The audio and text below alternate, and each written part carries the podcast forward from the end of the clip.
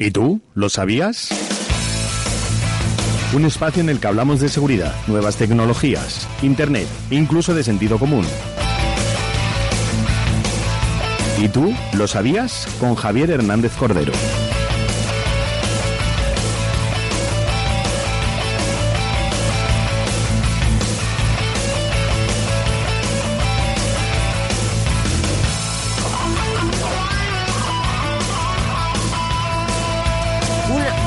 Una y 15 minutos. Eh, Javier Hernández Cordero, querido, ¿qué tal estamos? Muy bien, muy bien. No me ha dado tiempo a adelantar los temas, pero realmente son. Yo, yo ya mm, tengo fe ciega en, eh, en la confección de- del programa de, de Javier Hernández Cordero.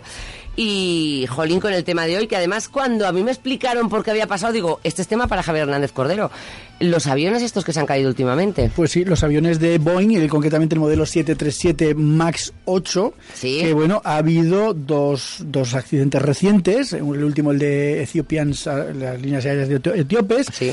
eh, y que bueno, que parece ser que los dos han tenido una, un origen en el software, por eso lo traigo aquí, ¿no? Ya se habló mucho de si los motores, si un fallo humano, un fallo mecánico de otro tipo, pero parece ser que no, y es un fallo del software, además un fallo que cabrea bastante, cabrea un- bastante por el, por el motivo o por, Ay, digamos, Dios. por cómo se ha producido, ¿no? Vamos a ver, Porque cuéntanos. básicamente se podía evitar.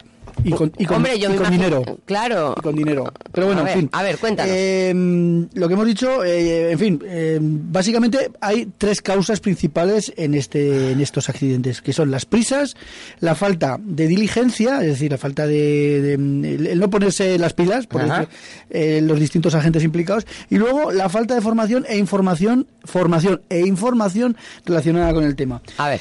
Eh, ¿Qué sucedió? Vamos a explicar eh, más o menos el, el camino que, que sucedió eh, o, o cómo sucedió todo. Mm, ya decimos que mientras la- el trámite de despegue y de navegación fue manual no hubo ningún problema, pero en cuanto se eh, enchufó el, auto, el piloto automático empezaron Que lo ponen todos los aviones en cuanto se ponen en velocidad de crucero. Vamos y nada más despegar, Nada nada más despegar. despegar, porque las maniobras de despegue, de los flaps Claro. hacia abajo, el- la potencia de motor y demás, son manuales, evidentemente. Después, eh, en cuanto se alcanza una velocidad, no de crucero, sino de salida, de la altura, pues también eh, se retraen, las, se retraen los, las, Las eh, ruedas. tren de aterrizaje, se colocan los flaps en posición normal y ya son las alas las que se encargan entre los motores y las alas de continuar hasta la, la velocidad que sea. Y a partir de ahí ya se puede colocar el piloto automático. Se da más velocidad y se coloca el piloto automático. En los gráficos se ve claramente que en el momento que entra el piloto automático, el avión entra en caída, pierde.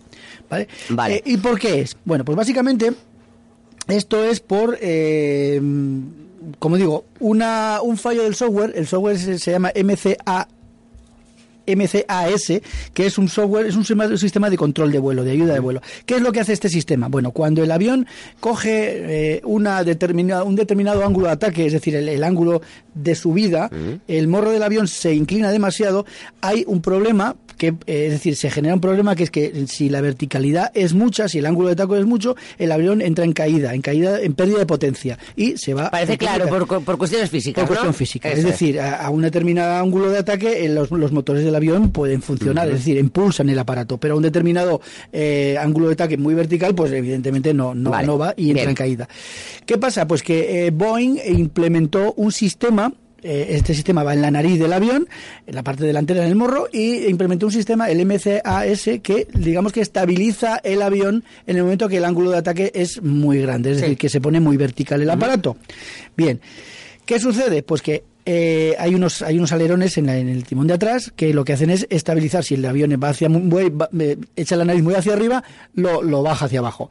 Qué pasa pues que da problemas eh, este es- los sensores dan problemas en la interpretación de los de los datos. De manera que cuando hay veces que el aparato interpreta que está mucho más vertical de lo que realmente está. Está, sí. y entran en funcionamiento los alerones de atrás. ¿Qué sucede? Pues que no está tan alto, no está tan inclinado como parecida y encima el avión se está yendo hacia abajo. Vale. Entra en picado y en- Sí. es prácticamente imposible, bueno, los, los accidentes aquí sí lo han demostrado, es imposible recuperar el avión Bueno, y cae. Vale, entonces, ¿dónde estaba el fallo? Quiero decir que simple, porque yo me pregunto, eh, si ese software estaba pensado así, siempre tendría el mismo problema, o es una falta de actualización, o qué fue. El fallo viene por tres. Eso es. Por las prisas, lo que decía, por la falta de. Por las prisas. Por la falta de diligencia y por la, la información. Primero por las prisas. Eh, Boeing es competidor directo de, de Airbus y Airbus, el Airbus 300, el A320 Neo, lleva nueve meses de adelanto con de adelanto, llevaba en su día nueve meses de adelanto con respecto a la salida de este nuevo modelo de ¿Porque 3737. no lo prueban o qué? Sí, lo prueban, lo prueban, lo prueban, pero las implementaciones finales, la- digamos el visto bueno, lo daba en este caso la agencia eh, americana de vuelos, del aire o como... no- O sea, bien, da igual. ¿Vale? Como había tanta prisa, le dijeron a los propios de Boeing, bueno, bueno, vosotros haced las pruebas y lo certificamos, nosotros certificamos lo que, que- lo que nos pongáis. Y certificaron sin mirar. Primero, Ay. las prisas. Segundo, Oh, pero bueno, ahí sí que habrá depurar en claro, responsabilidades. sí, pero, Vale, vale. pero los muertos ya están ahí también. No, claro, evidentemente, claro. La falta de diligencia. Vamos a ver. Resulta, y esto es lo que más me cabrea, resulta que eh, Boeing ya cuando, cuando certificaron esto se dieron cuenta de este error. Este error. Entonces, eh, pusieron, eh, digamos, los medios para solucionarlo, que es eh, en primer lugar un, un sensor de un sensor de estabilización y dos, después un botón de desacuerdo que se llama es decir cuando los datos del sensor nuevo que ellos añadieron no están de acuerdo con los sensores del ángulo de ataque Le das a un saltan las alarmas se- pues sí. saltan las alarmas y le dicen a los pilotos oigan señores pilotos aquí Cojan hay, ustedes el mando, a lo que aquí mejor, hay un ¿no? desacuerdo y este avión se va para abajo Vale, bien. lo que pasa es que por eso decía lo de la diligencia las prisas y la diligencia la, la propia Boeing como ellos mismos se autocertificaron, dijeron, bueno, pues esto estos, estos sistemas los vamos a poner como no esenciales. Y por eso nos vamos a autopermitir venderlos aparte. Vaya. Y estos dos aparatos que No los llevaban, no los no los llevaban. Y aquí viene la tercera pata de la, de la mesa, que es la falta de preparación. Hay pilotos que con una eh, preparación, con un, digamos, una adaptación, un curso de adaptación de dos horas, se han, eh, Hecho con el se han Boeing. hecho con el nuevo Boeing 737, este modelo. Sí. Que por otra parte es antiguo, pero vamos, que es una adaptación, el Max 8. Claro, yo también entiendo que un piloto no se le puede ocurrir que a una compañía eh, aérea... No, el problema, el problema en el caso de las líneas aéreas etíope- etíopes es que ni siquiera los pilotos sabían que existían esos problemas y Claro, claro, eso voy, eso voy. Quiero decir que, que y ellos confían en los fabricantes de... de- confían en el fabricante, confían en los sistemas, Como en la tú aviónica, confías, como tú confías en el sistema del coche cuando te pones en marcha, por muy nuevo que sea. y esa es la conclusión a la, Claro. que, a la que quiero llegar con este tema. Ojo, ojo, porque la dependencia del software, de la tecnología es tal que nos está llevando a este tipo de cosas y nos llevará a cuestiones mucho peores cuando todos montemos y funcionemos y andemos en coches autónomos. Claro. Entonces sí que va a ser eso un festival. Mm. Porque hay que hacer un repaso exhaustivo, en profundidad, totalmente en profundidad, de lo que son las líneas de código, porque si no luego pasan estas cosas. Qué gordo. En fin, esto es gordo, ¿eh? Esto, está, está gordita. Esto hoy, es ¿eh? gordo, esto es gordo. Lo que viene a continuación no es tan gordo, pero también hay que tenerlo en cuenta. A ver. Eh, porque siempre se ha dicho, nosotros lo hablamos antes fuera del micrófono, que recuperar horas de sueño los fines de Ah. semana, pues eh, nos, nos- digamos que nos solucionaba la falta de sueño entre semana. Pues no. Hay gente que lo hace al revés, ¿eh? Que el, el fin de semana duerme menos. Pues mira, yo creo que es, menos. que es mejor idea. ¿Verdad? Yo creo que sí, porque luego lo- al final la conclusión, La conclusión es esa. La conclusión es esa. Vamos a ver. Eh, ¿Cómo lo han averiguado? Pues el, lo- el experto del armario ha cogido, ha sacado, a un, ha hecho un informe y para ello cre- crearon tres grupos. Uno que dormían cinco horas toda la semana, de lunes a domingo. Otro que dormían nueve horas toda la semana. Cinco horas cada día. Cada día, de más. lunes a domingo, es. otro que dormía nueve horas de lunes a domingo y un tercero que dormía cinco horas de lunes a viernes y lo que quisieran de eh, sábado y domingo. ¿vale? Sí. Bueno, entonces... Falta, falta el cuarto, falta el cuarto, ahí falta el cuarto. Bueno. ¿Cuál es el Pues cuarto? el cuarto es dormir normal durante du- dormir ocho horas de lunes a viernes y el fin de semana dormir dos Lo que pasa es que, claro, eh, para, para que estos mm, experimentos sean buenos, hay que llevar, digamos, las cosas un poco al extremo, ¿no? Para que arrojen... Pues lo que te digo yo, ¿no te parece extremo?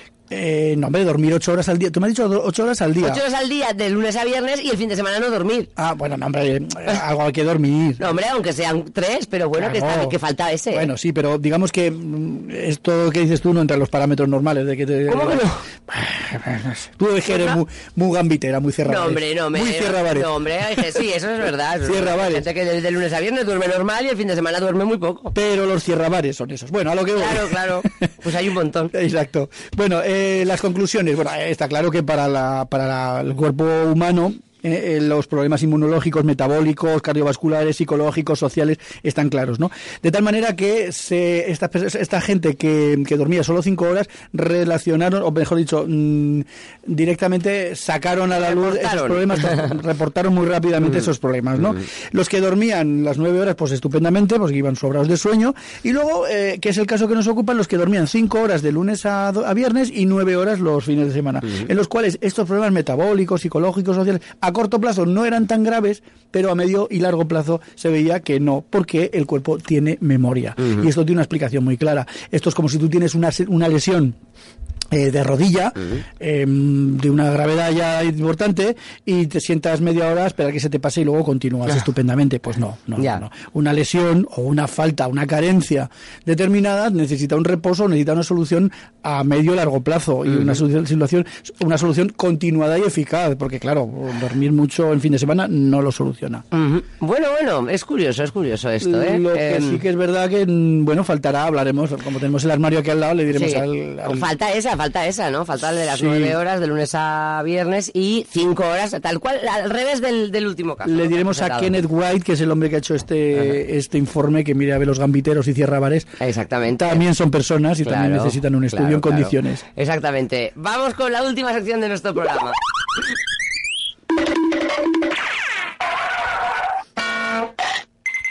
Para dormir 9-10 horas cada día, eso es lo mejor. es lo mejor. esto lo, hago. Últimamente, de un tiempo a esta parte lo, hago. ¿eh? Y fíjate, dormir y aviones... Y fin de semana te cuento lo que duermo. Bueno, duermo muchísimo, o sea que... Oye, y, en tu cuerpo se queda. Hombre, mi cuerpo se queda. Bueno, y, no, y, lo bueno que es efectivamente. Porque yo con la edad que tengo ya salgo un fin de semana y ya no te voy a decir toda la noche, pero a las 3 de la mañana ya no valgo, ya no valgo ni, ni... Yo tampoco, ¿eh? Yo tampoco. Yo de un tiempo a esta parte tampoco. no te digo nada al día siguiente. bueno, de dormir y de aviones vamos a hablar. Bueno, vamos a empezar durmiendo, pero vamos a ver más cosas. Porque hay gente sobre todo en los, en los, vuelos transoceánicos, que se piensan que el avión pues es su casa, una extensión de su casa, y los, abuelos, los vuelos estos que duran ratos y ratos, 8, 10, 12 horas, pues básicamente hay pues ¿Quiénes se ponen el pijama para dormir? Ah, sí, esto es muy gracioso. Sí, ¿Quiénes se quitan los calcetines, los zapatos y los calcetines, que también es una cosa muy agradable? Y hay incluso quien tiene la costumbre de dormir desnudo y por increíble que parezca, duermen desnudos en el avión. Pues hombre, ahí igual hay un toque, ¿no? Ahora veía que a una chica le habían dado un toque a una, una aerolínea inglesa, ¿no? yo lo he visto y la chica llevaba, es que no sé, yo... No, llevaba como un top, lleva un top. iba a decir, lleva ropa de mujer ando un poco escaso de vocabulario. Un top, lleva un top. Y le habían llamado la atención, después le han pedido disculpas porque tampoco es para tanto. No, me ha parecido que fuera ninguna exageración. no era para tanto, no era para tanto, vamos. Entonces, eh, estos los que se creen que su, el avión es su casa, una extensión de su casa. Pero luego está la gente extraña, así ya, de manera, los que se comportan de manera extraña, como los que utilizan las ventanas o los asientos para secar la ropa que previamente han lavado en el lavabo. ¿En los aviones? En los aviones. Y la ponen en la ventanilla o en el respaldo para secar la ropa. Qué bueno. ¿Vale? Eh, ¿En la ventanilla de un avión? En la ventanilla de un avión, fíjate tú lo grande Ay, que es. Te iba a decir, no, y, tampoco es que entre allí. Un sol. exactamente, que están como. Los que calientan una sopa instantánea, ¿tú sabes esto del sopistán? Sopistán. en, en, en el agua caliente del lavabo y la toman. si alguien lo hace de los oyentes escuchantes, le recuerdo, por, valga el dato, que el agua, de los aviones es, reciclada. Eso, te iba a decir yo. Que no es para no es para beber. Quienes piden unas pinzas para sacarse algo que se les ha clavado en el culero, también, en bueno. caso. Un cuchillo para colocar un catéter por ejemplo, una bici, una bomba de inyección continua de insulina, pero hombre, no es el sitio para andar con un cuchillo ahí en el avión. No, hombre, más que nada que me extraña que nos lo hayan quitado en la aduana. Por ejemplo. O sea, que nos lo hayan quitado en la, esto del, ejemplo. del avión. Los que piden un destornillador para recolocar los asientos del avión. No me digas. Y, luego se vendrán arriba y seguirán por los motores, digo yo. Barbaridad. Las que amamantan, amamantan un gato allí, a un gato, y cuando le echan la bronca dicen que es que es su bebé, ese gato es su bebé, tú que eres amiga de los gatos. Pero fíjate que yo no sé si dejan subir a los gatos a los aviones. Pues eh, ha debido parecer porque... porque igual desde hace años Chiquirrín en un transporte. Ah, bueno, igual, igual, claro, claro, sí. sí como estaba amamantando... Sí, sí. Pero hombre, amamantar un gato... No, hombre, que no se amamanta un gato, no, no se amamanta, le llevaría un biberón. No, no, no, no, no, no. Yo lo que, porque más me llama la atención y no, esto estaba amamantando el gato. Con su propia Con su propia leche humana persona. ¿Pero qué me estás contando, pues hombre? he dicho yo. ¿Pero qué ha pasado? ¿Pero tú de dónde sacas esos estudios? Ay, amigo. ¿De dónde sacas esos Tengo estudios, gente muy loca alrededor. Seguimos lo que podamos. Los que se han olvidado, halcones, peces, ranas, tortugas, loros, o sea, fauna en general. Y dentro de la cabina, dentro, o sea, dentro, del, dentro del, avión. Y los que se comportan directamente de manera extraña. ¿Y qué entendemos por eso? Pues hacer flexiones en el, en el, en el, en el pasillo, tumbar el bebé en el pasillo, soltar arañas también en el pasillo, etcétera, etcétera. Soltar arañas en el pasillo. y los impacientes, los que quieren salir antes de tiempo. Y para eso. Ah, sí. O ya antes de también pasa en los trenes. ¿eh? Antes de aterrizar empiezan a coger el equipaje de cabina, de arriba. Antes de aterrizar, en el momento de aterrizar cogen y eh, accionan las rampas esas, los toboganes esos inflables. Sí. Concretamente este tuvo que esperar dos horas, por listo. Y luego una cosa que salió en la tele hace mucho, un tipo muy curioso que sacó la ventanilla y se empezó a andar por el ala para, para, por no esperar, o sea, se quería bajar, salió por la ventanilla. Pero si no se puede salir por las ventanillas de los aviones. Bueno, pues este la sacó. Pero vaya usted a saber cómo y luego ¿Cómo la va a sacar? ¿Qué me estás contando? No, no, Si que esto salió en el telediario, Ah, salió vale, en el vale. telediario. Son estancas, ahí son estancas. Pues este alicate la abrió, salió en el telediario hace cuatro cosas de seis meses Sí. y empezó a andar por el, por el ala. Claro, cuando miró el salto que había desde Eso el, te ala, desde el ala hasta el suelo, en fin. Querido, muchas gracias. Nos vemos.